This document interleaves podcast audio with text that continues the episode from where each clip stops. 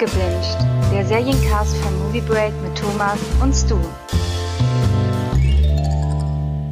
Hallo, willkommen zu einer neuen Ausgabe von Abgebinged. Ich bin der Stu und heute an meiner Seite, wie eigentlich immer, der Thomas. Hallo. Hallo. Ja, Thomas, der erste Teil unseres Serien-Roundups liegt hinter uns. Es wird Ja. Zeit für einen zweiten Teil. Ich möchte aber so weit gehen und sagen, dass es der zweite Teil ein, eine Art Special-Teil ist. Denn wir werden zwar wieder ein paar Serien so abhaken, wir werden aber unsere Zeit vor allem dafür nutzen, um über die dritte Staffel Stranger Things zu sprechen. Richtig, genau. Wunderbar. Ich würde sagen, lass uns das so machen, ja, das Sahnestück zum Schluss. Mhm, auf jeden Fall. Äh, du hast zwei Serien, die du vorstellen möchtest. Ich habe eine Serie, die ich gerne noch vorstellen möchte. Deswegen würde ich sagen, äh, fang doch einfach an. Okay, genau. Also es ähm, gibt immer ganz, ganz viele Serien, die wir so zwischendurch gucken und davon sind nicht alle vielleicht auch so bekannt oder so beliebt. Ich habe mir aber heute mal zwei rausgepickt. Davon ist eine, ich glaube, durchaus sehr beliebt, vor allen Dingen in bestimmten Genrekreisen. Und eine, die kennt, glaube ich, keine Sau, nur ich. Und ich finde sie total geil. Und das ist ein Guilty Pleasure von mir. Und zwar ist die erste äh, Serie ist Outlander. Da habe ich jetzt äh, die letzte Staffel gesehen, und zwar die vierte Staffel, die jetzt erschienen ist. Und dann habe ich äh, Killjoys gesehen. da werde ich gleich ein bisschen was dazu erzählen können. Da habe ich mittlerweile die dritte Staffel. Nee, wobei, das war auch die vierte Staffel. Genau, die vierte Staffel. Ähm, und da kommt auch eine weitere, eine fünfte. Genau, ich fange einfach mal an mit Outlander und gebe euch so ein paar Key Facts, äh, für die das vielleicht nicht kennen. Das Ganze ist eine Serienverfilmung, also Serien, ähm, also eine Romanverfilmung als Serie. Und zwar von äh, Diana äh, Gabaldon. Das ja, die hat quasi Feuer und Stein. Das ist halt so eine, ich glaube, achtbändige Highland-Saga. Und das dreht sich halt darum, dass äh, die Claire Randall aus der Zukunft, also für uns auch Vergangenheit, aber aus der Zukunft, und zwar nach der Zeit des Zweiten Weltkrieges, in die Vergangenheit reist. Und zwar in die Zeit von 1743. Das macht sie aber nicht freiwillig, sondern durch Zufall und wird dann halt dort ähm, so ein bisschen in die ganzen Verflechtungen, die historischen Verflechtungen reingezogen und trifft dort auch auf Jamie Fraser und äh, die kommen dann später auch zusammen. Das Ganze entwickelt sich halt über die Zeit hinweg. Sie kommt auch wieder zurück und geht wieder in die Vergangenheit und das ist dann nachher die Staffel 4.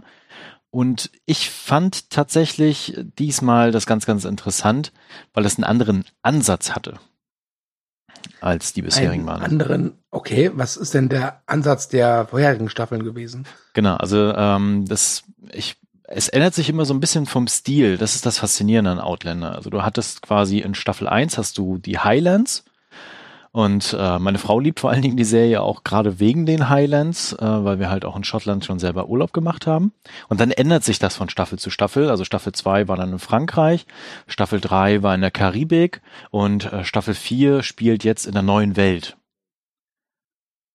Äh, also in Amerika meinst du damit? Genau.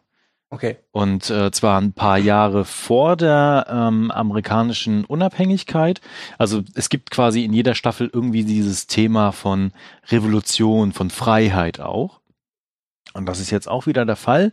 Genau, und die kommen quasi in äh, Staffel 4 dann in Amerika an und wollen eigentlich nichts anderes als ihr endliches, also ihr endliche Leben führen. Ne? Also sie sind endlich zusammengekommen, wollen da ihr neues Leben aufbauen. Aber wie es halt so ist, in Amerika, gerade wenn du einen bestimmten Namen hast, also quasi auch äh, in Schottland einen edlen Namen hast, dann wirst du schnell in so politische Verflechtungen reingeworfen. Und darum dreht sich hauptsächlich die Staffel 4. Das heißt, äh, treffen dann auf Verwandte in Amerika, haben ihr eigenes Land, was sie bekommen, was natürlich auch einen politischen Preis hat. Und äh, dann gibt's noch die Tochter, die ebenfalls noch eine Rolle spielt. Also ich habe äh, nichts von der Serie gesehen. Mhm.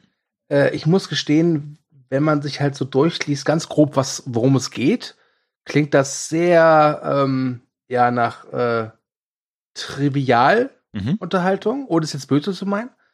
Aber ich hab, höre danach immer wieder von Leuten, dass die Serie wohl sehr fortschrittlich dabei ist, wenn es darum geht, halt äh, äh, Gewalt zu zeigen oder sexuellen Missbrauch Mhm. und vor allem, dass die Hauptfigur, äh, ich glaube, die Darstellerin heißt Katharina Belfort, also oder so ähnlich, ich habe den Namen gerade nicht auf der, auf, auf der Zunge, ähm, dass die Figur wohl auch äh, sehr interessant sein soll, weil das äh, wohl eine Frau ist, die sich halt äh, behaupten muss jedes Mal von neuem, sodass in der Serie eigentlich auch so ein bisschen ja eine Abhandlung äh, der der, des, der Emanzipation steht. Genau, also das ist auf jeden Fall immer Kernthema, weil äh, Claire hat halt einen großen Mund, die lässt sich halt äh, nichts verbieten und kommt natürlich in eine Zeit, wo Männer das Sagen hatten durch und durch, ne? In jede Gesellschaftsschicht, in jede äh, noch so kleine Pointe des öffentlichen Lebens und auch des privaten Lebens.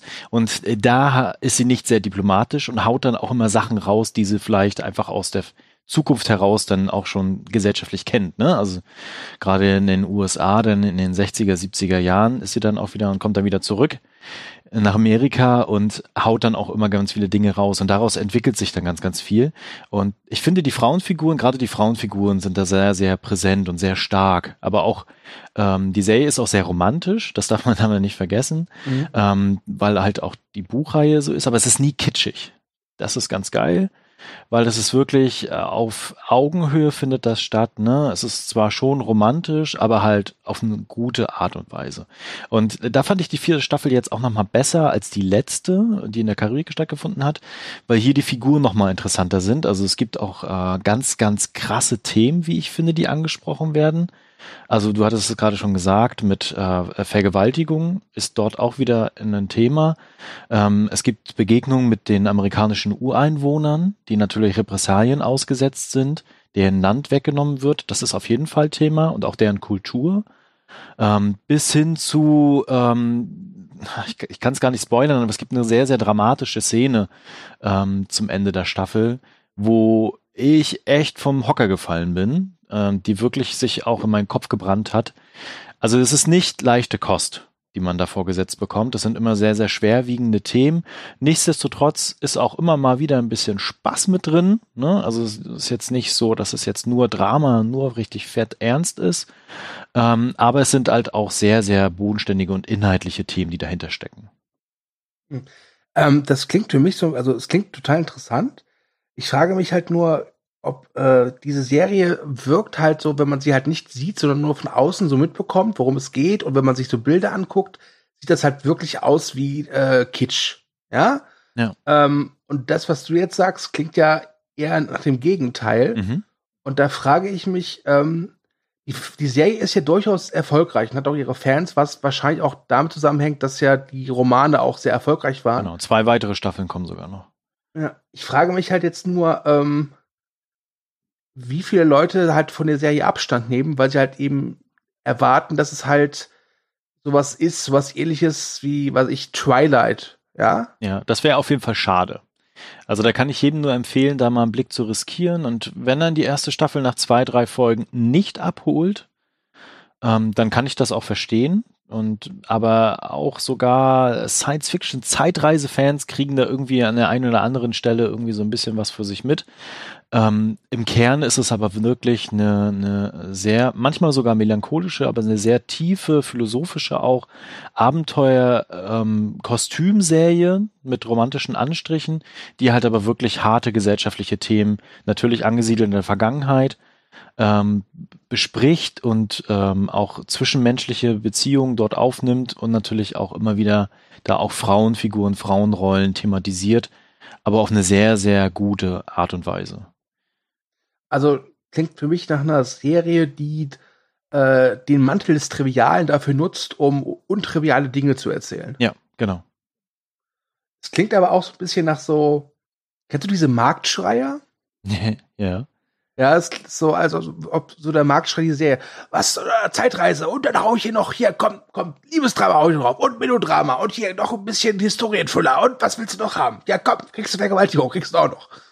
Nee, aber das ist es nicht tatsächlich, weil, weil es sich das, das immer ja. aus den äh, Charakteren heraus ergibt, aus der Geschichte. Also es ist nie so, dass du das Gefühl hast, na gut, in der dritten Staffel hatte ich eine manchmal das Gefühl, aber es ist nie so im Gesamten so, dass Dinge einfach aufgeworfen werden weil es jetzt gerade irgendwie mhm. äh, Thema sein muss, ne? Sondern es entwickelt sich aus der Geschichte tatsächlich heraus, also nicht aus der Story, sondern aus der Geschichte heraus. Ne? Also es geht da zum Beispiel auch um den Freiheitskampf in Schottland, wie die Clans agieren. Ähm, Bonnie Prince Charlie ist in der ersten Staffel und zweiten Staffel Thema und natürlich dann auch dessen Kampf um die Freiheit Schottlands, um die Krone. Und aus all diesen Dingen heraus, jetzt natürlich in Amerika, der beginnende Unabhängigkeitskrieg, ne, also in den ersten Zügen quasi, dass die Steuern erhoben werden, dass die Rotröcke immer präsenter werden und natürlich dort auch ihre Steuereintreiber ausschicken. Und aus all diesen Dingen ergibt sich dann die Geschichte. Okay. Ähm, wo kann man die Serie aktuell gucken? Äh, auf Netflix. Netflix, geil. genau, also es gibt sie auf DVD und Blu-ray zu kaufen bei äh, Sony. Die Blu-rays ähm, sind auch richtig gut. Und auf Netflix gibt es sie halt auch. Ich glaube mittlerweile auch die vierte Staffel. Die sind da immer ein bisschen hinterher, kriegen dann aber mhm. nach und nach dann auch die Staffeln. Ansonsten auf Sky, das hatte ich versucht, als die Staffel, ich glaube, im März erschien auf Sky. Ähm, das war aber nicht so einfach, weil man direkt an dem Starttag von diesem Sender gucken musste. Und ja. wer macht das heute noch? äh, ich eigentlich nicht. Äh, eine Frage noch. Ja. Äh, wie lange geht so eine Staffel oder eine Folge an sich? Ähm, jetzt muss ich ganz kurz überlegen, weil ich schon wieder ganz viele Serien zwischendurch geguckt habe. Aber ich glaube immer eine Stunde, genau, also fast eine Stunde. Und äh, pro Staffel sind es 13 Folgen. Und die kann man ah, okay. auch ganz gut weggucken. Okay. Ja, das äh, klingt interessanter, als ich gedacht habe, wenn ich ehrlich bin. Ja, also wirklich eine Empfehlung von mir. Das kann man sich wirklich gut anschauen. Ja. Damit ist offiziell, Outlander hat den goldenen Rappening erhalten. Ja, auf jeden Fall. okay. Hast du noch was zu Outlander? Äh, nee. Gut, dann sag ich noch ganz schnell, äh, es gab bestimmt schon ein paar Mal Verwechslungen, aber es gibt einen Film, der auch Outlander heißt, mit Jim Caviezel, Ron Perlman und John Hurt.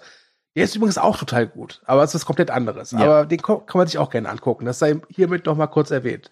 Gut. Ähm, willst du da weitermachen oder soll ich kurz mit meiner Serie dazwischen grätschen? Nee, mach mal du mal jetzt. Okay. Ja, äh, ich äh, stelle jetzt eine Serie vor, die mir bis vor ein paar Wochen auch total unbekannt war. Und das, obwohl sie in den USA schon vier Staffeln hat. Oder hatte, sie wurde jetzt eingestellt Ende letzten Jahres. Und zwar heißt die Serie Angie Tribeca. Und es geht um eine Polizistin namens, wer hätte es gedacht, Angie Tribeca, die halt, äh, ja, Mordfälle löst. Und das klingt jetzt alles natürlich nach äh, so die typische 0815 Krimiserie. Aber diese Serie äh, steht in der Tradition von Sledgehammer und die nackte Pistole. Äh, zur Aufklärung, nackte Pistole ist halt sozusagen das die, die Grundvorlage für die nackte Kanone. Das heißt, es ist eine Spoof-Serie. Und ich bin großer Fan des Spoof-Genres. Also zu Spoofs zählen halt Nackte Kanone, Airplane, Top Secret, Hotshots etc. pp. Und ähm, jeder Fan des Spoof-Genres ging in den letzten Jahren ja wirklich durch eine böse Wüste. Die äh, Friedberg-Seltzer-Wüste, wie ich sie gerne nenne. Und ich habe jetzt wirklich mit Angel Rebecca wirklich meinen Spaß gehabt. Du hast mir die Serie ja empfohlen gehabt ähm, mhm. und ich hatte mir das dann angeguckt und dachte mir so, was zum Teufel will er mir denn da eigentlich andrehen? Und aber als du dann tatsächlich gesagt hattest, Spoof, äh, hatte ich dann, okay, das äh, klingt tatsächlich interessant, weil ich auch großer Fan von Die nackte Pistole war damals, also gut, da habe ich noch nicht gelebt, als sie kam, aber danach, als ich sie irgendwann ja. gesehen hatte und dann natürlich die nackte Kanone sowieso. Ähm, und ich, ich sehe das so wie du, Spoof ist leider tot also das gibt es ja, ja, wirklich nur noch ganz, ganz selten und wenn dann halt, wie du es schon gesagt hattest, eher in richtig schlechter Filmform. Und deswegen bin ich sehr interessiert an der Serie. Bin aber noch so ein bisschen zurückhaltend. Gibt es denn, ist das so wie Brooklyn Nine-Nine? Gibt es da so ein Konzept? Haben die wirklich äh, Fälle, die sie bearbeiten müssen? Oder wie läuft also das ab? Es ist, es ist man, man kann sich das im Grunde so vorstellen, wie eine Folge geht knapp 20 Minuten und das eine Folge ist halt, wenn man so will, eine ganz kurze Form von Nacktkanone. Also bei Brooklyn Nine-Nine sitzt ja schon noch dran, so eine richtige Geschichte zu erzählen und auch so ein bisschen die Figuren auszuarbeiten. Das hast du bei Andy Tribeca wirklich nicht. Das ist wirklich komplett auf Spoof ausgelegt. Ähm, und der Humor von Brooklyn Nine-Nine ist ja auch ein anderer. Also Spoof ist für mich immer, dass Leslie Nielsen hat es ja vorgemacht, äh, man auf die absurdesten Situationen immer total ruhig reagiert, als wäre es das Normalste von der Welt. Mhm. Ja? Und das hast du bei Angel Rebecca wirklich in Reinkultur. Ah, okay. Ähm, ich muss ganz klar sagen, also äh, die hat vier Staffeln, wobei die vierte noch nicht in Deutschland erschienen ist. Äh, und sie wurde jetzt auch abgesetzt. Ähm, und nicht jede Staffel, äh, äh, Quatsch, nicht, nicht jede Folge ist super. Aber eine Folge geht ja 20 Minuten. Das heißt, selbst wenn die nicht so gut ist, ja, da klopfst du den Staub von der Schulter und guckst was anderes oder die nächste Folge. Das ist nicht so schlimm. Ja. Äh, und dazu hat die wirklich, also, ähm, die hat Gaststars, da habe ich mit, mit, mit, mit, dem Bein geschlackert, weil, äh, also alleine ähm, Alfred Molina, man kennt ihn vielleicht noch als äh, Dr. Octopus aus Spider-Man 2, der spielt halt den, Chefs, den Chef der Gerichtsmedizin und der ist in fast jeder Folge dabei, wird aber kein einziges Mal im Abspann erwähnt. Ja, der spielt äh, Dr. Edelweiß. Der, ja, großartig. Und nein, es ist nicht eingedeutscht. Er ist auch im Original Dr. Edelweiß. Und ich, ich habe mal eine, eine Liste aufgestellt von bekannten Persönlichkeiten, die in Angel Rebecca äh, Gastrollen haben. Einige davon wirklich, das sind Gastrollen, die tauchen mehrfach auf. Äh, und zwar neben Alfred Molina hätten wir noch Heather Graham, Natalie Portman, James Franco, Bill Murray, Danny Trejo, Isla Fisher, Ed Helms, Rose Byrne, Ernie Hudson und Chris Pine als Hannibal Lecter Verschnitt. Oh, das klingt ziemlich gut, ja. Ja. Also, sie ist nicht perfekt, die Serie, aber, aber ich finde es einfach schön, dass es das gibt und ich muss mich vor allem bedanken bei Steve Carell, der die Serie produziert hat. Und die Serie versteht einem auch, wie dieses Spoof funktioniert. Greifen Ja. die denn auch äh, so aktuelle Popkultur auf? Also ist das Thema? Äh, ja, schon. Äh, am lustigsten, ich glaube, ich weiß gar nicht, ob es in der zweiten oder in der dritten Staffel gab. Da geht es halt darum, dass ein Mann tot vom Himmel fällt und der kam wohl aus dem Weltraum. Und die Serie heißt, das gab es schon bei CSI. Und äh, dann habe ich mal ein bisschen nachrecherchiert und es gab tatsächlich einen Fall, ich habe bei CSI Miami, wo wirklich äh, der Mord untersucht worden ist, weil ein Typ aus dem Weltraum runtergefallen ist. Das fand ich schon sehr, sehr amüsant. Und ansonsten äh, gibt's ja schon popkulturelle Bezüge, das, das gibt's schon, aber es ist jetzt kein, es gibt jetzt keine Meta-Jokes oder so. Das kommt Okay. eher selten vor. Ja? Oder es gibt einen Hund, richtig? Es gibt einen Hund, der heißt Hoffman und der wird halt in der gesamten Serie so behandelt, als wäre er ein normaler Polizist. Okay, sehr gut. es ist wirklich, wirklich lustig. Ähm, also ich habe wirklich oft lachen müssen oder zumindest hier und da mal schmunzeln müssen. Und ich kann halt nur sagen, wie gesagt, zehn Folgen äh, hat eine Staffel Mhm. und die gehen halt maximal 21 Minuten. Das kann man wirklich gut weggucken. Und gerade wenn man halt, äh, sag ich mal, jetzt keinen Bock hat auf großes Nachdenken, also dieses klassische einfach mal unterhalten lassen, ja, hören, ausschalten und Spaß haben, ja, äh, ist Angel Tribeca eine gute Serie, ähm, die durchaus wirklich nette Gags hat. Zum Beispiel in der gesamten ersten Staffel gibt es einen Running Gag. Äh, du kennst doch bestimmt hier die, die Vorspänne von diesen CSI-Sachen. Ja. Und es ist ja immer so, dass es immer dieses mit diesem Hu an- anfängt und immer diese, dieser Schrei. Äh. Bei CSI Miami. Äh, Und ähm, in der gesamten ersten Staffel ist es halt so, nach dem, nach dem kurzen Vorspann, wo du auch nur, wo hörst du nur diesen Schrei und dann blendet es immer ab und dann siehst du irgendwo in der Kulisse halt jemanden stehen, der gerade schreit. okay, Ja? sehr gut. Das, das, das finde ich halt, ist eine total nette Idee, die sie halt in der ersten Staffel komplett durch, durchziehen. Ja?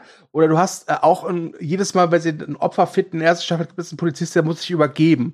Und das, das, das reizt sich halt wirklich auch immer weiter aus, bis er halt sich halt in den total absurdesten Mo- Momenten übergeben muss.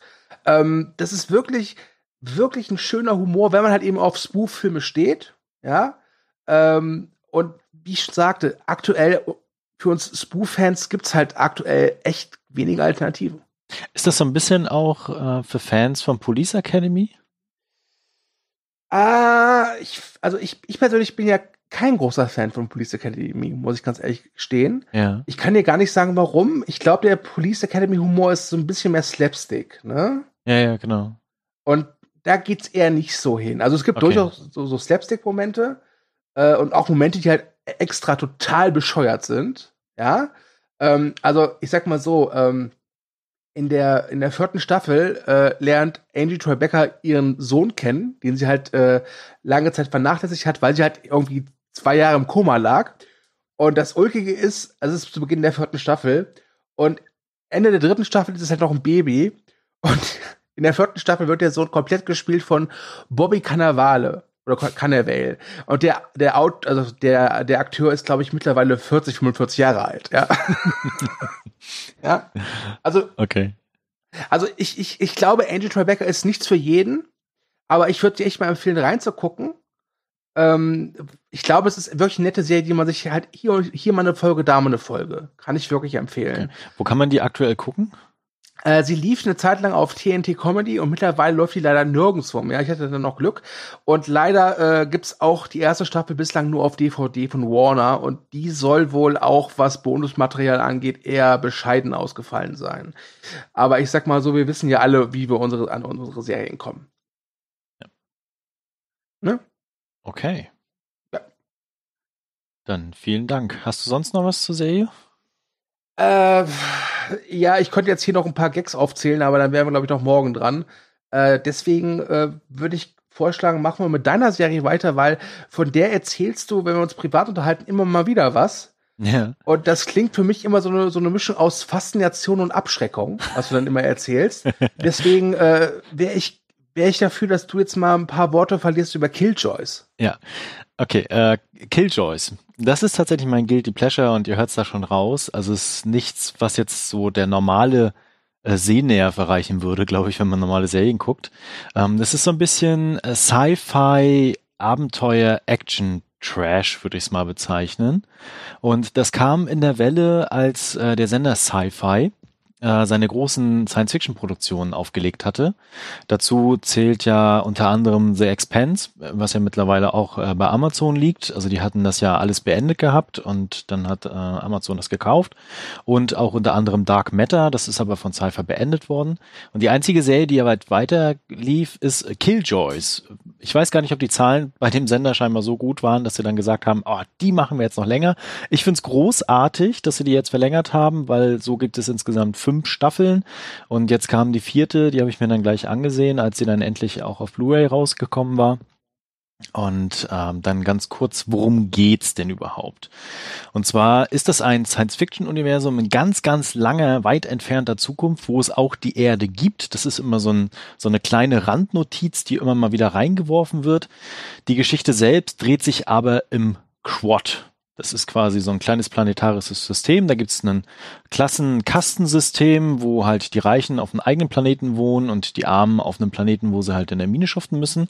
Und um die ähm, Ordnung im Quad aufrechtzuerhalten, gibt es halt die namensgebenden Killjoys. Und das Killjoys-Team in der ersten Staffel ähm, setzt sich halt zusammen aus Dutch, einer Profikillerin, ähm, den beiden Jacoby-Brüdern, und zwar John und Devin. John ist so ein Technik-Crack und Devin ist quasi der Mann fürs Grobe vom Militär und beide können sich halt nicht so gut ab. Und das Schiff Lucy.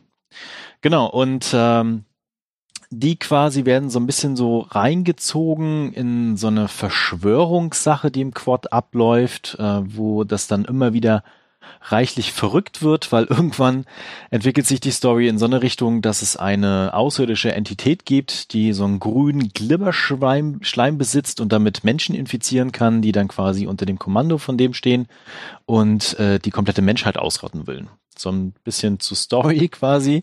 Und ich glaube, daran merkt man schon, okay, hier wird's reichlich crazy. Und man muss dazu sagen, die Serie ist tatsächlich auch so ausgelegt. Also sie hat ein sehr, sehr geringes Budget ich finde aber das, was sie von diesem Budget haben, machen sie richtig coole Sachen mit.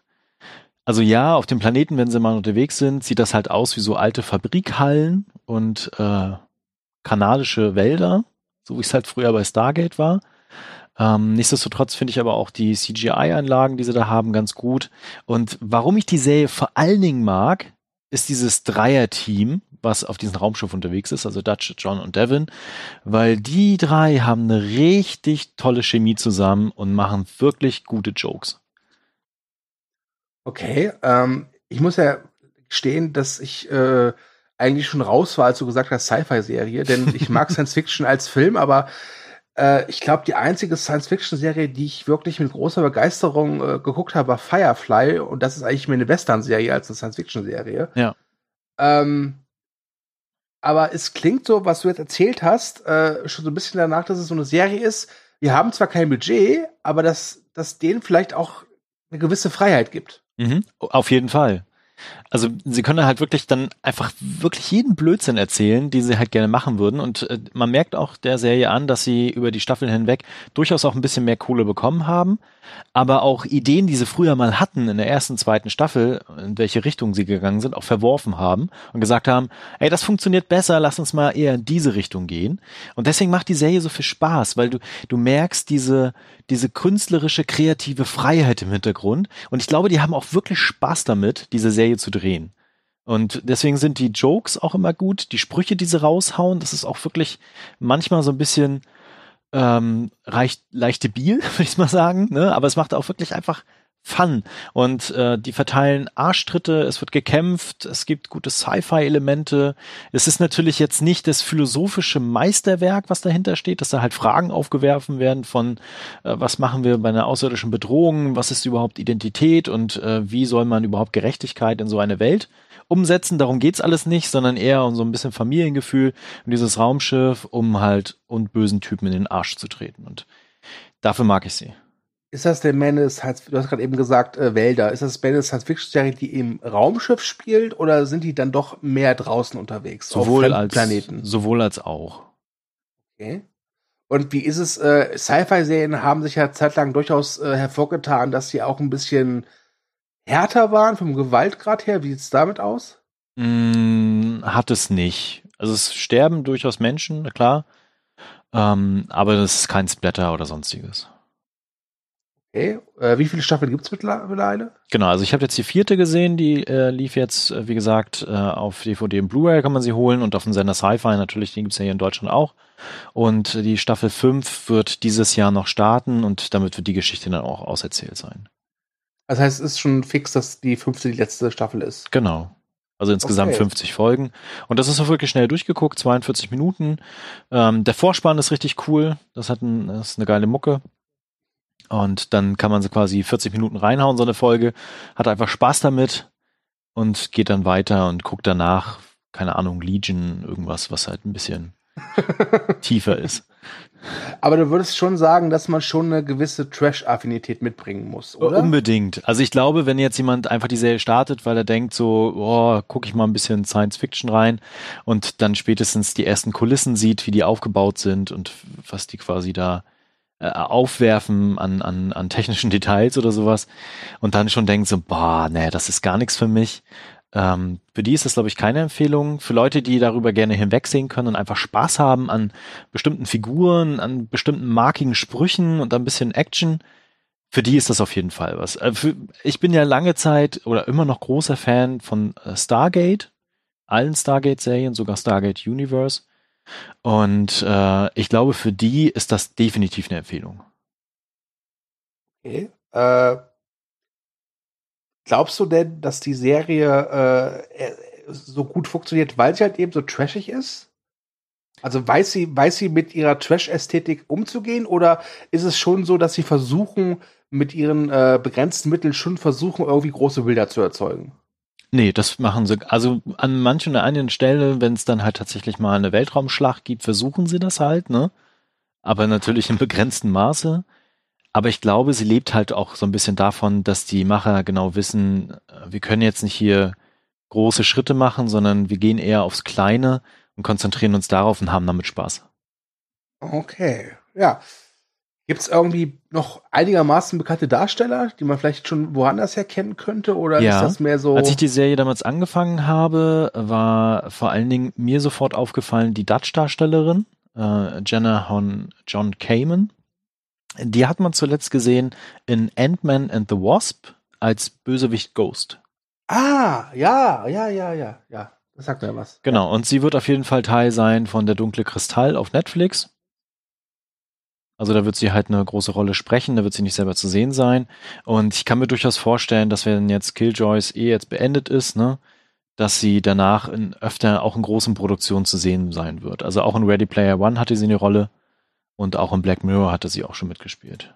Ah, okay. Genau, ja. und äh, ich glaube, die anderen beiden, also Aaron Ashmore ist auch durchaus bekannt als Nebendarsteller in so Horrorfilmen vor allen Dingen. Ähm, war jetzt zuletzt in Designated Survivor zu sehen. Und Luke McFarlane, der war tatsächlich schon, jetzt muss ich kurz gucken oder überlegen, warte mal. Ah, ich glaube, der ist noch nicht so bekannt, aber ich kann mir durchaus vorstellen, dass er danach auch noch Rollen bekommt. Okay. Hast du noch was zu Killjoys? Übrigens ein total geiler Titel, das muss ich zugeben. Der Titel ist wirklich großartig. Ja. Wenn ihr Serien sucht mit grünen Glibberschleim, guckt euch Killjoys an. Okay. okay. Ja, dann haben wir unsere Serien-Roundup jetzt hier erstmal beendet und kommen mal zum äh, Hauptgericht. Zu Staffel 3 von Stranger Things. Die mhm. läuft seit dem 4. Juli auf Netflix. Äh, ihr wisst ja, Netflix. Geil. Geil. Ja, wobei ich muss aufpassen, mir wurde schon vorgeworfen, dass wir Influencer sind. Nein, Influencer. Ja, ja, ach, Facebook ist das Feindes. äh, ja, ähm, ich muss gestehen, ich bin kein großer Fan der Serie. Buh. Und hatte auch eigentlich keine Ambition, das zu gucken. Und dann habe ich eines Nachts nicht schlafen können und mein Laptop stand an meinem Bett und man kennt das ja, ne? Da geht man auf Netflix und natürlich wurde mir Stranger Things vorgeschlagen ja, und dann dachte ich mir, ja komm, ich suche ja eh was zum Einpennen, also gucke ich mir halt die dritte Staffel an. Ähm, ich habe an dem Abend drei Folgen geguckt und habe die anderen fünf Folgen dann am nächsten Tag geguckt. Ich sag's gleich vorweg, äh, ich bin immer noch kein äh, Fan, muss aber sagen, dass für mich die dritte Staffel die bislang beste war. Ja. Ich bin großer Fan mhm. ähm, von Anfang an, weil ich äh, dieses dieses Seriengefühl, also dieses Gefühl, was diese Serie auch ausstrahlt von den Duffer-Brüdern, ne? Äh, das mhm. habe ich von Anfang an gemocht, auch in der ersten und zweiten Staffel. Ich kann verstehen, dass viele da, oder was heißt viele, aber einige da ähm, Probleme mit haben mit dieser Serie und das Gefühl haben, die nutzt nur alte 80er Jahre Referenzen, um irgendwie cool zu sein und erzählt aber gar keine richtige Geschichte. Ähm, ich finde aber gerade die dritte Staffel hat jetzt ordentlich gezeigt, ey Leute, wir haben hier auch was zu erzählen. Ja, wobei, äh, da trenne ich gleich mal die Tür ein. Äh, ich muss sagen, nachdem ich die Staffel beendet habe, äh, muss ich gestehen, warum haben sie daraus nicht einfach einen Zwei-Stunden-Film gemacht? Ich glaube, das hätte echt gut funktioniert. Das musst du die Duffer-Brüder fragen, nicht mich. Ich frage aber jetzt dich. weil, weil, ähm, also Staffel 2 fand ich echt furchtbar. Äh, wirklich langweilig. Äh, ich ich äh, habe die wirklich, äh, weiß nicht, über, ich habe die zwar zu Ende geguckt, aber über einen sehr langen Zeitraum. ja. ähm, und so gut ich Staffel 3 fand, gab es da einfach Elemente, die hätte ich nicht gebraucht und wo ich mir echt dachte, wenn das wirklich ein Film gewesen wäre mit 100, 120, 120 Minuten, der ein bisschen äh, wo sie halt äh, so Sachen halt rausgenommen hätten, ich glaube, das hätte ich richtig toll gefunden. Ich glaube, da hätte ich echt richtig großen Spaß mit gehabt. Äh, und so sage ich zu Staffel 3, war, war, war, war ganz gut. Vielleicht machen sie irgendwann noch mal einen Final Cut für dich. Äh, ja, das, das, ich, ich, ich sag Jubik einfach, der soll mir das zurechtschneiden. der, wenn der Podcast schneiden kann, kann der auch Netflix-Filme schneiden. ja. Ähm, ich, äh, es gibt aber natürlich auch Sachen, die ich schon vorher bei Stranger Things toll fand. Und eines davon ist Darsteller David Hay äh, Harbour als äh, Sheriff Hopper. Mhm. Äh, das hat sich auch in der dritten Staffel nicht geändert. Ich finde immer noch, dass, dass er eigentlich der wahre Star ist der Serie. Ähm, nichts gegen die Kinderdarsteller, aber irgendwie Hopper finde ich toll. Ja, Hopper ja? ist großartig, ja. Äh, und er hat ja jetzt auch eine väterliche Beziehung zu Eleven oder Elfie, wie sie mhm. jetzt heißt. Dieses, dieses Wunderkind mit dem Nasenbluten, ja. ja. Wer kennt sie nicht? Und das fand ich war wirklich ganz, es war eine schöne, schöne, ja, es war eine schöne Szene, weil äh, Elfie jetzt mit einem der Jungs halt zusammen ist und man kennt das in dem Alter, ne, da wird geknutscht. Ja, und Hopper findet das als Vater nicht ganz so toll. weiß aber nicht, wie er darauf reagieren soll. Und dann holt er sich halt Hilfe von Joyce, äh, gespielt von Winona Ryder. Und ich habe nichts gegen Winona Ryder, aber sie hat mich irgendwie schon immer als Mutter genervt in der Serie. Ja. Ich glaube, also, das liegt daran, weil sie so überdreht ist. Weil sie quasi also, dann immer rausschreit, dass sie die Kinder in Sicherheit sein soll. Ich meine, in der ersten Staffel hat es ja wunderbar gepasst. Ja? Ja. Und in der ersten Staffel, äh, weiß ich noch, da gab es eine richtig famose Szene, die hatte auch wirklich so einen richtig schönen Poltergeist-Vibe. Sie baut ja diese komischen Lämpchen da auf. Mhm, genau. Und dann kommt ja irgendwie Besuch von so einem kleinen Mädchen und dann wird das Mädchen von dieser Macht durch diese Lämpchen irgendwie weggelockt. Das ist eine ganz, ganz tolle Szene. Ähm, die habe ich wirklich gefeiert. Aber es, es bei mir war das Problem bei Stranger Things immer so, es gab so vereinzelt nette Szenen, nette bis großartige Szenen, aber die haben für mich halt nie was äh, überzeugendes Ganzes geliefert. Das war jetzt bei Staffel 3 ein bisschen besser, fand ich. Äh, und halt eben David Harbour. Ich fand schon, dass die Serie sehr auf ihn äh, äh, zugeschnitten war, äh, was auch daran liegt, weil die Kinderdarsteller diesmal meistens halt getrennte Wege gehen. Mhm. Also diesmal Genau. selten zusammen. Ja, Also ich, ich glaube, das ist auch einer der Kritikpunkte, glaube ich, an der Staffel, dass äh, die Storylines so getrennt voneinander laufen und erst am Ende wieder zusammenführen.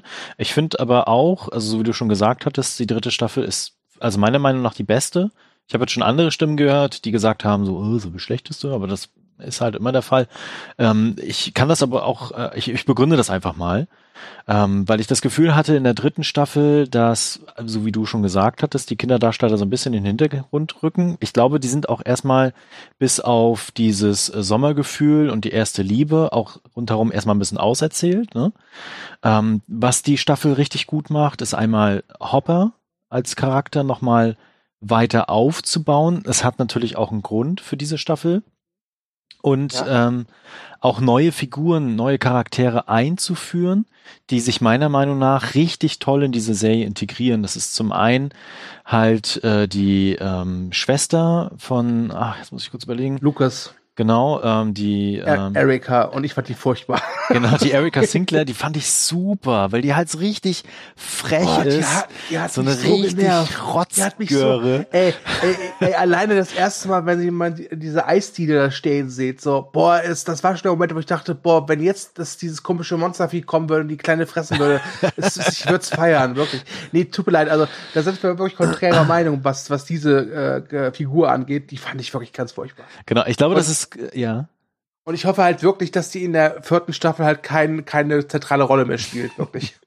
Ich, ich, also ich, ich glaube, das ist wirklich äh, Geschmackssache, weil ich fand die wirklich dadurch, dass sie so frech war und auch nicht so ganz reingepasst hat, sondern einfach so Bam und Feuer gegeben hat und die anderen auch in den Arsch getreten ist, ähm, fand ich es halt toll. Und äh, welche Figur ich noch toll fand, ist halt ähm, die Robin, die die Eisverkäuferin Mhm. quasi. Und äh, das ist die Maya Hawk, und zwar die Tochter von Ethan Hawke und Uma Thurman. Und äh, die fand ich auch sehr gut ausgearbeitet als Figur, als Charakter und die hat auch eine, eine sehr tolle Chemie und Dynamik reingebracht, äh, gerade Ja. zum Ende hin. Äh, ich möchte noch was aufgreifen, was du gerade erwähnt hast, wo ich auch anderer Meinung bin. Ja. Du hast ja gesagt, dass die Kinder, Kinder äh, äh, auserzählt sind. Und ich fand, das war nicht der Fall. Ich fand, das war mit einer der Stärken, weil sie sich ja jetzt in der dritten Staffel so mit dem Erwachsenwerden beschäftigen müssen. Ja, das hatte ich ja Ähm, gesagt mit der ersten Liebe. Also das ist auf jeden Fall noch ein großes Thema gewesen, aber ich meine Also rundherum ich- halt nicht. Ich meine, ich meine halt, ich meine dann mit der ersten Liebe nicht halt so erst die Küsse und Händchen halten. Äh, ich fand das, es gibt eine sehr schöne Szene, also dieser Will Byers, der in der ersten Staffel äh, quasi entführt worden ist. Mhm. ähm, der ist halt immer noch von den ganzen, würde ich sagen, noch äh, am kindlichsten geblieben. Alle anderen Ja. haben Freundinnen oder oder erzählen halt, dass sie wissen, wie es funktioniert, was natürlich gelogen ist, ja. Ja. Ähm, und er will halt einfach mit seinen Kumpels den Sommer nutzen, um halt eben das zu machen, was sie sonst auch immer gemacht haben. Also Dungeon dieses, and äh, Dragons zocken. Genau. Und äh, er sieht sich halt recht schnell äh, der Tatsache konfrontiert, dass das nicht mehr das ist, was seine Freunde wollen. Und was ja durchaus fast zu einem Bruch führt.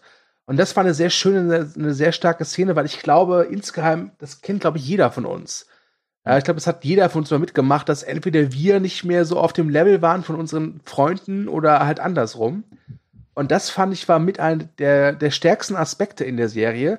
Vor allem, weil die Duffer-Brüder es auch geschafft haben, es nicht zu sehr ausarten zu lassen. Mhm. Also da hat sich die, die, also die Balance fand ich war immer recht schön halt zwischen dieser typischen Stranger Things Abenteuergeschichte und halt äh, dieser ganz klaren Ansage, Leute, es kann halt nicht immer so weitergehen. Ja? Also da bin ich voll bei dir. Ich meinte eher, äh, an den anderen Aspekten von diesen Figuren. Also man hat nichts mehr Neues okay. über sie gelernt, sondern das war jetzt das Leitmotiv. Okay, das ja, meinte ich damit.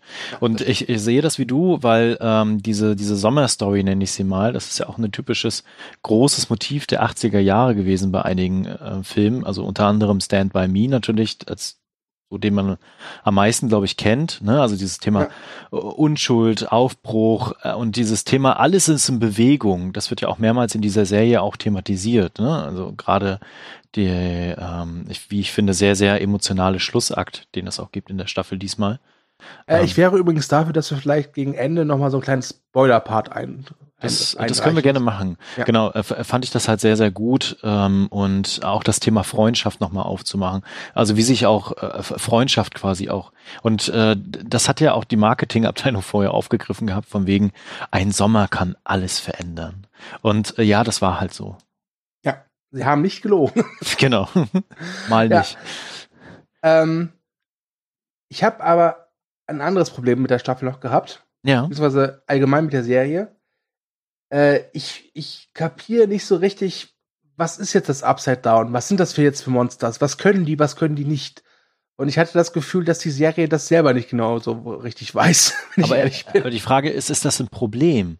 Weil wir reden davon, dass es halt ein Paralleluniversum gibt, wo halt äh, diese Wesen existieren die halt unter anderem äh, Gedanken kontrollieren können, Materie kontrollieren können, in andere Dimensionen reisen können. Also ist von der Warte her ja theoretisch alles möglich. Also ich rede jetzt von innerer Logik, ja. nicht von äußerer Logik. Ja, ne? ja klar. Und äh, ja. Ich hatte halt nur das Problem, dass die Serie immer halt wieder so Anflüge versucht, es versucht zu erklären oder ist immer noch weiter zu auszuweiten, dieses, dieses mysteriöse Paralleluniversum. Ja. Und das fand ich dann einfach too much immer.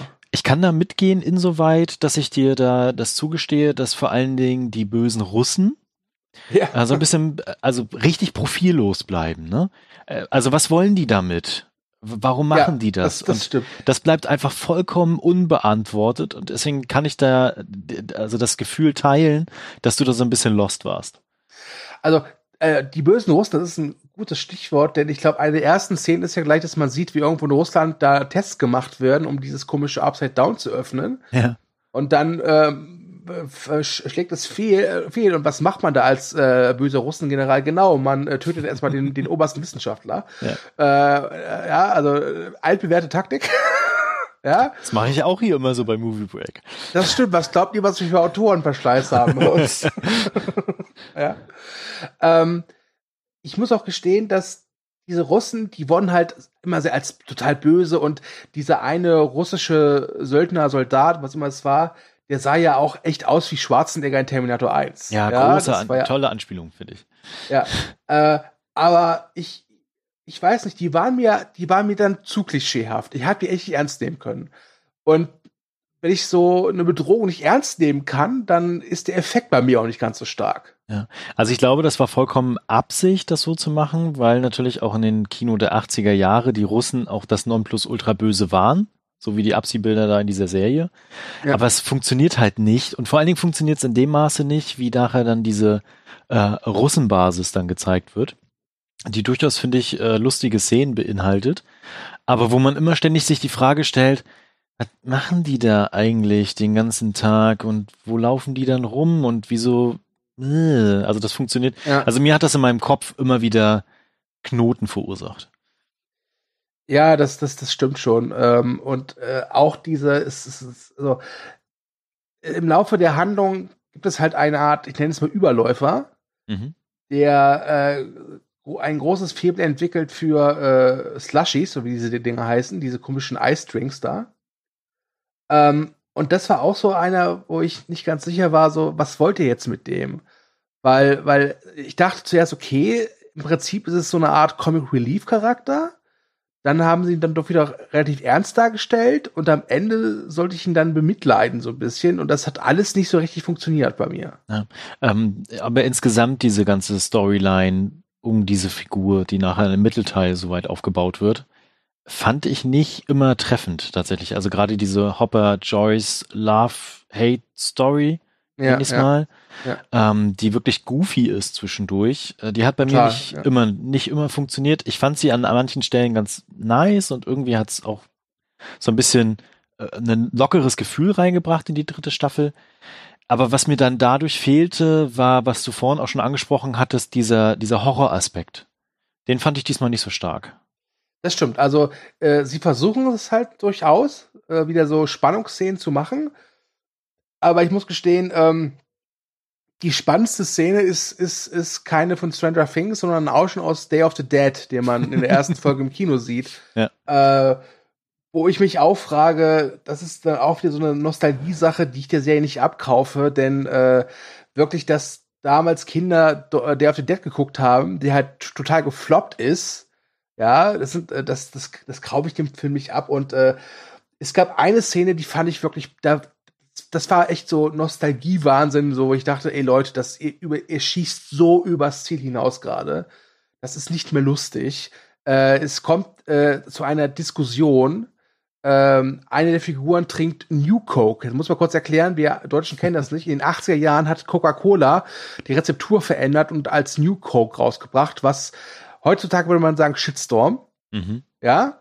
Und äh, es kommt eine Diskussion darüber äh, raus, warum New Coke denn besser ist als die alte Cola. Und da kommt als Argument, ja, The Thing von John Carpenter ist ja auch neu und der ist auch besser als das Original. So. Ich gebe recht, John Carpenter's The Thing, einer meiner liebsten Horrorfilme aller Zeiten, ist wirklich besser als das Original. Aber ich als Fan des Films weiß halt, der Film ist damals mega gefloppt, dass da wirklich Kinder Poster von The in ihrem Zimmer haben und über den Film philosophieren. Das ist hat eine Wahrscheinlichkeit von 0,00004 Prozent. Und auch das Original aus dem Jahr 1954 zu kennen. Also ja. das ist, äh, ich kenne ihn, ja. ja, aber ganz ehrlich, wir, wir, wir leben auch im Zeitalter des Internets. Ja. ja? Äh, ich, ich will jetzt nicht äh, katholischer sein als der Papst, aber ich finde, dass sie immer mal wieder in Sachen Nostalgie echt übers Ziel hinausgeschossen haben. Ja. Ich, Wirklich. Ich kann das aber durchaus nachvollziehen, dass sie das gemacht haben. Also dann immer wieder auch als Punkte in die Serie halt reinzusetzen, das Thema. Weil das Ding von John Carpenter natürlich auch eines von diesen Story Arcs ist in der dritten Staffel. Unter ja, anderem. Und es ist halt einfach, äh, es ist für mich halt ziemlich blindwütiger Fanservice. Und das Schlimme ist halt, dass es die Handlung an sich halt nicht voranbringt. Das ist halt absolut unnötig, ja. ja. Ähm, es soll halt diese Kids nur wieder halt so darstellen, so wie äh, halt die coolen Kids, die sich halt auskennen, ja. Ähm, ich glaube, dass diese Kids ja auch so angelegt sind, dass wir, wenn wir das gucken, so uns denken, so, boah, so wie die wäre ich halt damals auch gern gewesen. Weißt du, diese Art von Freundschaft hätte ich auch unglaublich gerne gehabt. Ja, natürlich, so, klar. Ne? Ja. Ähm, und das, das, das, das, das geht mir halt einfach manchmal zu weit. Also, das ist mir zu unüberlegt. Das ist halt, wie gesagt, so blinder Fanservice. Ähm, der in der dritten Staffel aber nicht so schlimm war, fand ich wie halt in der zweiten zum Beispiel. Also es gab ja viele Anspielungen, die in der dritten Staffel irgendwie zu sehen waren. Also wir haben, also das Ding natürlich, ne? Also wir haben unter anderem Alien-Reminiszenzen, ne? Wir haben Terminator, haben wir gerade schon angesprochen. Äh, Hopper als Magnum, was ich übrigens ziemlich geil fand. Ja, aber da haben sie ja noch wenigstens einen netten Gag draus gemacht, einen netten, ja, ja. netten visuellen Gag, ne? Das muss man schon sagen, ja. Genau, dann das macht ja auch Sinn, weil Magnum ja damals wirklich äh, äh, on vogue war, sag ich mal. Ja, ja, das war das Thema überhaupt. Dann natürlich äh, die Mall an sich, leider ohne Konsumkritik. Das fand ich ein bisschen schade, weil natürlich Dawn of the Dead als Vorgänger von Day of the Dead. Ja. Ähm, dann Hauptstory ist unter anderem die Körperfresser kommen, was finde mhm. ich ganz gut eingearbeitet wurde. Also da war ich wirklich begeistert. Mhm. Ähm, die Stirb langsam Anspielung, ja, kann, ist nett. Und äh, was halt immer noch Thema ist, ist natürlich dann ähm, quasi Stephen King auch als Horrorlight-Thema, nenne ich es mal, dieser Serie, ne? Unter anderem ja. immer noch mit Feuerkind. Ja, ja, das stimmt. Und zurück in die Zukunft. Äh, ja, natürlich. Zurück in die Zukunft ist, ist, äh, muss natürlich drin sein. ja. Also da kann man äh, nicht drum rum. Was, was, was, äh, was mir noch einfällt, was du auch äh, jetzt in unserem Outlet oder Headout, Handout, meine ich, aufgeschrieben hast, äh, ist, dass die Serie spielt in der Mall und meine Fresse, in dieser Staffel gibt es wirklich extrem viel Schleichwerbung. Also wirklich ja. heftig. Das ist mir auch, äh, ich glaube, in einer Folge hat mir Netflix tatsächlich auch angezeigt, dass es Werbung gibt. Ja. Das kenne ich sonst nicht. Aber in den ganzen anderen Folgen wird halt auch ganz, ganz oft Werbung gezeigt und ihr müsst mal drauf achten, äh, wie oft Burger King zu sehen ist. Vielleicht kann man daraus ein Trinkspiel machen. Oh, da seid ihr schnell besoffen, glaube ich. also es gibt wirklich eine Folge, da sieht man recht häufig Burger King. Ja, das, das, das stimmt schon. Ugh, ja. Ähm, ja. Ich würde gerne noch über ein paar Sachen reden, aber da müsste ich spoilern. Ich habe schon viele Sachen verraten. Mhm. Deswegen würde ich vorschlagen, wenn du jetzt nichts mehr hast, was man spoilerfrei besprechen kann, Nein. dass wir hier so einen Cut machen mhm. und einfach sagen, liebe Leute, äh, guckt euch gerne Stranger Things Staffel 3 an. Es, es gibt Schlimmeres. Äh, und jetzt einfach mal ganz frei Schnauze über so ein paar heftige Spoiler reden. Ja, gerne. Okay, gut, dann Spoilerwarnung ist hiermit ausgesprochen. Thomas. Ja. Ganz ehrlich. Sei ganz ernsthaft. Glaubst du wirklich, dass Hopper wirklich tot ist? Nein, natürlich nicht. Also man sieht ja am Ende dann, ich, die, die Folge war zu Ende, und dann kam ja der Abspann, ne? Und äh, dann sagte ich schon so, lass uns mal noch ein bisschen weiter gucken, da kommt noch was. Und natürlich kam dann noch eine Abspannszene in Russland. Und äh, man sieht ja dann quasi, wie der eine Gefangene geholt wird und dann an den, äh, äh ich nenne ihn mal Hund. Wie nennen sie die immer? Demi, Demi, äh, keine Ahnung. Demigo, ja, ja, ja, Monster halt. Genau, Monster. Äh, verfüttert wird und daneben ist eine Zelle, wo er halt sagt, da ist der Amerikaner drin. Und natürlich, welchen verdammten Amerikaner sollen sie denn dort eingesperrt haben? Elvis Presley. also Hopper lebt auf jeden Fall. Und ich muss auch sagen, das fand ich ein bisschen schade. Also ich freue mich, ja. dass Hopper dann doch nochmal irgendwie zurückkommen wird. Aber ich dachte mir so, hm, das macht jetzt irgendwie das Finale, dieses Emotionale, so ein bisschen im Nachgang kaputt.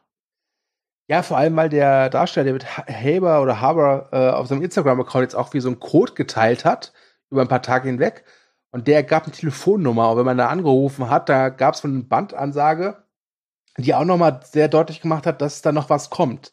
Und ich kann es verstehen, denn äh, Hopper ist halt einfach schon das Herzstück der Serie, zumindest für mich. Ja. Ähm, und ich muss auch ganz ehrlich sagen, hey, warum habt ihr nicht einfach Joyce draufgehen lassen? ja? ja. ja. Ähm, aber es ist, ich muss auch, ich muss aber ganz ehrlich gestehen, als er sich dann opfert, war das eine echt schöne emotionale Szene. Die hat ja. mich auch durchaus berührt, und weil auch der, auch die Figur mir was dann, bedeutet. Genau, auch der Brief danach, der quasi genau. auch nochmal seine Gefühle dann aussagt und sowas. Das fand ich richtig rund und schön. Äh, und ich sag's dir gleich, also die vierte Staffel kommt natürlich Hopper zurück. Da wird irgendwas sein, natürlich. Ja. Äh, nicht, dass er dann auch irgendwie Superkräfte hat wie seine Ziehtochter. Ähm, und dann, äh, glaube ich, wenn er zurück ist, dann äh, gibt's wahrscheinlich, wird die Staffel dann, vierte Staffel damit enden, dass er dann endlich mit Joyce zusammenkommt. Was schon irgendwie ein Armutszeugnis ist, dass er bei der Frau, die er liebt, nur landen kann, nachdem er gestorben ist. ja? ja, also da bin ich wirklich gespannt, wie sie das jetzt machen wollen. Und natürlich auch die Frage stellt sich weiterhin, was wollen die Russen? also was was was was soll das ne und äh, was wollen sie jetzt noch mal tatsächlich äh, da das Ding öffnen und wie gehen sie jetzt weiter und vor allen Dingen warum existiert diese Kreatur obwohl der Riss geschlossen ist ja äh, Paul Reiser ist ja auch kurz zu sehen noch am Ende der der letzten Folge der mhm. ja glaube ich in Staffel 2 schon dabei war ähm, und was wir auch nicht vergessen dürfen das finde ich nämlich auch sehr wichtig ist dass äh, Joyce äh, Elfie bei sich aufnimmt und ja. aber aus Hawkins rauszieht. Genau, sind weggezogen, wo, ja. Wo ich mir auch denke, ja, also nach den ersten zwei Vorfällen ist es keine schlechte Idee. ich glaube, ich wäre schon nach der ersten Staffel weggezogen. Das dachte ich auch so, ja, ne? ja, eine unbekannte Kraft hat meinen Sohn entführt. Oh, er ist wieder da, aber er ist seltsam. Egal, ich bleib mal hier. Ähm, was ich ja schade fand, aber ich glaube, das ist einfach bei mir so eine äh, immer so eine Präferenz in solchen Filmen, dass das Militär zu spät gekommen ist. Ich, ich mag das ja, wenn dann alles vor die Hunde geht. Weißt du, was ich meine? Ja klar, du arbeitest ja auch bei Verdi. also du hast halt dieses Volksfest da in der Nähe, ne? Die feiern halt ja. ganz normal, gehen saufen, müssen sich übergeben und haben halt ihren Gewinn geholt, ne? Und nebenan wird die Mall platt gemacht von so einem riesigen Monster und das hat keine Auswirkung auf diese Stadt. Ja, das stimmt schon. Das Aber, äh, wo du gerade dieses Riesenmonster sagst, das war eine richtig tolle Szene. Wenn die da in dieser Mall gegen dieses Vieh kämpfen und dann diese Feuerwerkskörper benutzen. Das hat, das war wirklich schön. Und ähm, ich fand, äh, was ich auch ganz nett fand, diese 80er Jahre Filme, die hatten es immer geschafft, halt dieses, sowas Herzliches zu haben, aber auch immer eine gewisse Härte. Und das haben die da auch geschafft, als dich dieser einen Typ halt quasi opfert, der Bruder von Max, der ja Mhm. halt äh, übernommen worden ist von dieser, ich nenne es mal Entität. Ja. Ähm, das war auch recht hart, wirklich, aber das, das passte sehr schön. Also da, da haben sie für mich wirklich einen richtig guten 80er-Vibe äh, zusammenbekommen. Stimmt. Und der Schauspieler Dacre, Dacre Montgomery, Ja. uh, ich hoffe, ich habe es richtig ausgesprochen, von dem werden wir, glaube ich, noch viel sehen dürfen. Weil der war Äh, wirklich ja. toll. Ja, äh, der hatte auch wirklich ein paar hübsche Szenen. Also äh, ich mochte ihn am liebsten wirklich, als er noch er war, selbst war und äh, als Bademeister für Ruhe und Ordnung gesorgt hat in diesem, diesem, Ja. in diesem Schwimmbad, wo ich als äh, übergewichtiger Mensch niemals hingehen würde, glaube ich ja, ähm, der, der war auch ein recht guter Antagonist soweit Mhm. fand ich. Und da haben sie auch ein paar hübsche, äh, jetzt keine spannenden, aber atmosphärische Gruselszenen generieren können. Richtig, genau. Wenn du dann halt plötzlich siehst, dass diese, diese verlassene Halle plötzlich voller Menschen steht, ja. Ja. Ähm, das haben die, das haben die gut gemacht. Äh, und ich möchte hier mal äh, einen kleinen Lob aussprechen an eine Deutsche, nämlich Uta Briesewitz, die, glaube ich, die Folgen äh, 5 und 6 inszeniert hat. Das ist eine Kamerafrau aus Leverkusen, die seit vielen Jahren in den USA im Serienbereich aktiv ist und halt als Kamerafrau angefangen hat. Und äh, ich fand, der ihre Folgen waren mit am besten. Mhm. Ja, also Germany 12 Points, sage ich dann nur. ja, Ich muss auch sagen, dass ich die Szene, auch wenn es dann am Ende dann ein bisschen dick aufgetragen war, wirklich toll fand. Ich fand auch das CGI von den Monster richtig gut. Ja. Also es war wirklich gruselig eklig. Ähm, aber davor die Szene, wo das Monster das Haus von Hopper angreift, ah, da habe ich mir gedacht, Alter, das Ding ist was, sechs Meter groß und wiegt bestimmt mehrere Tonnen. Ja. Und bleibt dann vor dem Haus stehen und macht nur die Tentakelfühle rein. Das wäre, als wenn ich zu einem Ameisenhaufen laufe, ja, und meine Finger reinstecke, anstatt einfach raufzuspringen. ich meine, ich meine, diese Hütte, die sieht halt total baufällig aus. Das Ja. Vieh hätte einfach husten müssen. Genau. Ja, das hätte gereicht. Das, hat, das war so ein bisschen, hatte das was, was von hier die drei kleinen Schweinchen und der Wolf, ja. Ja. Weißt du? Das war auch, äh, das, das war auch so eine, ich, wobei ich glaube natürlich, dass das schon vielleicht eine finanzielle Sache ist, denn ich glaube, es wäre vielleicht doch ein bisschen zu teuer gewesen, das dann auch noch zu, zu zerschrotten. Deswegen war ich damit einverstanden, weil dafür hat halt das große Finale in der Mall wirklich entschädigt. Ja. Das war wirklich eine tolle Szene. Ähm, das war ein Finale, das hätte es so auch in einem Film geben können. Mhm, Ja. Das stimmt, ja. Und das war für mich nochmal so der Unterstrich, äh, mein Wunsch, dass man vielleicht aus Staffel 3 hätte einfach einen Stranger Things Film machen können. Ja. Ne, weil es gab halt, wie gesagt, schon viel Material, das, das wäre nicht nötig gewesen. Zum Beispiel, äh, dass, äh, wie heißt da, Dustin? Ja, Dustin halt jetzt äh, im, im Wissenschaftsferienlager war und versucht mit seiner Freundin zu äh, naja, kommunizieren und so. Ich meine, diese Antenne war halt noch wichtig, aber das hätte man auch anders äh, anbringen können. Äh, das war alles, hätte ich nicht gebraucht. genau, aber durch Ja. diese Antenne und seine Freundin haben wir eine, wie ich finde, der besten Szenen dieser Serie gehabt. Äh, wenn halt beide anfangen, ähm, die unendlichen Geschichte-Song zu singen. Äh, ja, ich muss gestehen, ich habe die unendliche Geschichte äh, nie so richtig gesehen. Es ging immer an mir vorbei, deswegen habe ich da auch diesem Song jetzt keine wirklichen Verbindung. Okay, ich, ich schon. Also das war wirklich, Ja. für mich war das eine wirklich schöne Szene. Ja, du hast es ja auch aufgesch aufgeschrieben. Unendliche Geschichte-Song, großartige Szene. Ja, das hast du damit gesagt. ja. Ja, äh, ja ich, ich muss gestehen, äh, als wir den Podcast angefangen haben, war ich ein bisschen negativer eingestellt zur dritten Staffel. Und ich muss jetzt sagen, jetzt wo ich mit dir drüber geredet habe, äh, ist sie noch so ein bisschen gewachsen tatsächlich. Also ich Uh. bin, ich würde mich immer noch nicht als, als großen Fan von Stranger Things bezeichnen. Aber nach der zweiten Staffel war meine Lust auf die dritte Staffel echt fast G0. Ja.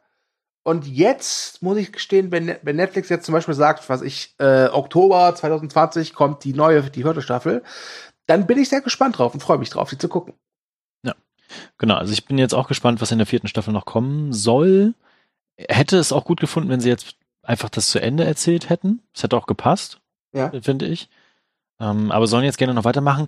Ich äh, finde aber dann, also es ist ja schon berichtet worden, Staffel 4 ist jetzt offiziell noch nicht angekündigt von Netflix, aber das ist eigentlich nur noch eine Formalität, weil die Duffer-Brüder selber das schon gesagt haben. Und auch der Produzent äh, Sean Levy, Levy. Levy genau, äh, hat das auch schon angekündigt. Deswegen ist es jetzt eigentlich Fakt. Ne? Ähm, Freue mich aber darauf, dass danach die Duffer-Brüder andere Projekte drehen und vielleicht auch Filme. Ja, das wäre durchaus möglich. Äh, ich glaube, dass man noch nichts davon gehört hat, dass sie jetzt Staffel 4 drehen, liegt, glaube ich, da einfach daran, weil äh, viele der Darsteller wirklich einen vollen Terminkalender haben. Ja, das Ja? stimmt. Ja. Äh, und ich habe auch, ich habe eine interessante Theorie gelesen über äh, David Harbour. Und zwar, wenn, wenn Hellboy ein Erfolg gewesen wäre, dann hätte er keine Zeit gehabt für die vierte Staffel. Ah, okay. Und da Hellboy ja kein Erfolg geworden ist, wie wir wissen, äh, hat er jetzt wieder Zeit. Und haben quasi die, die eine Zeile geändert in Das ist der Amerikaner. genau, Okay. genau. Ja. Ja, spannend. Ich fand, man, man hat ihn auch angesehen, dass er zuvor Hellboy gedreht hat. Also er hat natürlich seinen dicken Bauch und so ein bisschen Mhm. schwerfällig, ne? Aber er war schon kräftig. Ja, der, ich fand, ich fand, der hatte so eine Ausstrahlung aus halt äh, äh, äh, dicker Angriffsbär und dicker Knudelbär. Ja, genau. So eine, so Ja, eine richtig coole ist- Mischung, ja. Ja, ja. Also es gab schon so Momente, wo ich dachte, boah, den als Papa, warum nicht? ja. Ja? Ähm, glaubst du eigentlich, dass die, äh, ähm, die Storyline aus der zweiten Staffel mit den ganzen anderen Nummern nochmal weitererzählt wird? Also da haben sie sich ja wirklich verrannt gehabt. Äh, ja, du, da, ich, ich, das, ich hoffe nicht, ganz ehrlich. Ich habe darauf keinen Bock. Ähm, ich, äh, das, das, das, das ist mit einer der Gründe, warum ich die zweite Staffel echt total scheiße fand. Ja. Ähm, und ich, natürlich, klar, sie werden es wahrscheinlich nicht drum rumkommen, weil sie ja, wie gesagt, Stranger Things ist eine Serie, die, die in Sachen Fanservice sehr, sehr äh, groß ist, ja, und sehr aktiv. Ähm, aber wenn jetzt die vierte Staffel sich wieder nur darum dreht, äh, ich weiß nicht. Ich weiß nicht. Ich, ich, ich wäre dafür, dass in der vierten Staffel halt dieses Russending zu Ende bringen. Und wir waren jetzt im Jahr 84, ne? Ja, Genau. ja, glaub schon. Dann äh, könnte es ja sein, dass vielleicht dann tatsächlich entweder 85 oder sogar 86 Thema sein wird. Vielleicht kriegen wir eine neue Begründung, warum Tschernobyl passiert ist. Äh, ich glaube, das, ich glaube, ich glaube, das trauen die sich nicht. Ich glaube das auch nicht, ist, nein. Äh, ich glaube, da hat HBO jetzt erstmal verbrannt die Erde hinterlassen. um es Im wahrsten so Sinne des Wortes. ja, ja. Ähm, ich überlege gerade, wann E.T. rausgekommen ist, wenn ich ehrlich bin. Äh, ich glaube 82, das ist weit vorher. Ah, okay, schon 82, okay, ja, Ja. okay. Ja, Das, aber, das hätten äh, wir gleich zum Anfang irgendwie mit einbauen müssen. Ja, ja, ja. Also ich, ich bin ja, ich bin mal gespannt. Ähm, ich, äh, ich, ich glaube aber ganz ehrlich, ich wünsche mir eine Spin-off-Serie, in der es nur darum geht, wie Robin und dieser komische Schönling in der Bibliothek arbeiten. äh, Das wäre ziemlich cool, ja. weil äh, am Ende äh, suchen sich halt einen neuen Job, weil halt also im Ein- Einkaufszentrum ist halt zerstört und ähm, sie finden eine Anstellung in der Bibliothek und das Aufnahmegespräch ist ganz ulkig. Es ist zwar auch wieder so typischer Fanservice und äh, so äh, Pseudo-Rumgenörde, aber ja, gut, von mir aus. Äh, und ich glaube, ich würde mich gerne von diesem komischen Schönling, ich glaube, Steve hieß der, oder? Steven? Äh, ja, ja, ja. Ja, also, also äh, Häuptling Schmalzlocke, äh, gerne beraten Steve. lassen. Ja. Ja, das, das fand ich sehr, sehr ulkig. Ähm, da fällt mir noch was ein, was ich auch nicht so gut fand. ja. Äh, ich und Namen. Äh, diese zwei, die jetzt in dieser, diesem, äh, in der Zeitung arbeiten. Ach so, ja. Äh, Also ich, Jonathan ganz- und Nancy. Donald und Nancy. Ich fand's halt echt ganz cool, dass sie halt auch äh, aufzeigen, wie schwer das damals oder vielleicht heute noch für Frauen ist äh, in Jobs, ja. Ja. Und haben ja auch mit Jack Busey, äh, einen schönen Gast da, der auch ein paar hübsche Szenen dann später im Krankenhaus hat. Toller Fiesling, ja. Toller Fiesling, ja. Aber trotz allem, diese ganze Storyline mit denen, die ging mir auch am, am Popo vorbei. Ja, und vor allen Dingen, äh, sie ist ja jetzt quasi aufgestiegen, weil alle anderen tot sind. Hm. So, so kann man auch Karriere machen, ja. Ich, ich sag dir, äh, in der letzten Staffel kämpfen sie dann gegen Yuppies. ja, gegen Wall Street Yuppies. ja, warum nicht? Gut. Hast du noch irgendwas zu Stranger Things Staffel 3? Nee, ich glaube, wir haben alles erzählt. Ja, der Meinung bin ich auch. Dann äh, wollen wir noch zumindest zu Stranger Things so ein kleines Fazit geben. Ganz kurz? Ja. So mit Punkten vielleicht, ja. Gut, dann mache ich es wirklich ganz kurz. Ich sage, es ist für mich die beste Staffel der bisherigen Stranger Things Historie. Äh, sie hätte trotzdem ordentlich entschlackt werden können und ein paar Sachen haben mir echt nicht so gefallen. Aber insgesamt hatte ich eine gute Zeit äh, und gebe ganz gute sechs Punkte. Mhm. Wobei die sechseinhalb kommen. Du hast mich geschafft, auf einen Halbpunkt zu erhöhen. Uh. Gratulation, Rappening. Gratulation. Ja. Genau, also wenn man die Serie sowieso schon mochte, dann wird man die dritte Staffel, also zum größten Teil, glaube ich, lieben, weil sie, wie ich finde, ein bisschen kompakter ist, neue Figuren reinbringt, neue Ansätze und auch irgendwie insgesamt runder wirkt als gerade die Staffel 2, die, was wir ja auch angesprochen hatten, durchaus zu kritisieren ist. Ähm, ich hatte sehr viel Spaß damit. Ich mag diese ganzen Anspielungen, Reminiszenzen, auch wenn sie irgendwie sehr offensichtlich sind und immer drauf mit dem Hammer. Aber ich mag das einfach. Ich bin da ein Fan von und ich hatte wirklich zwischendurch gut gelacht.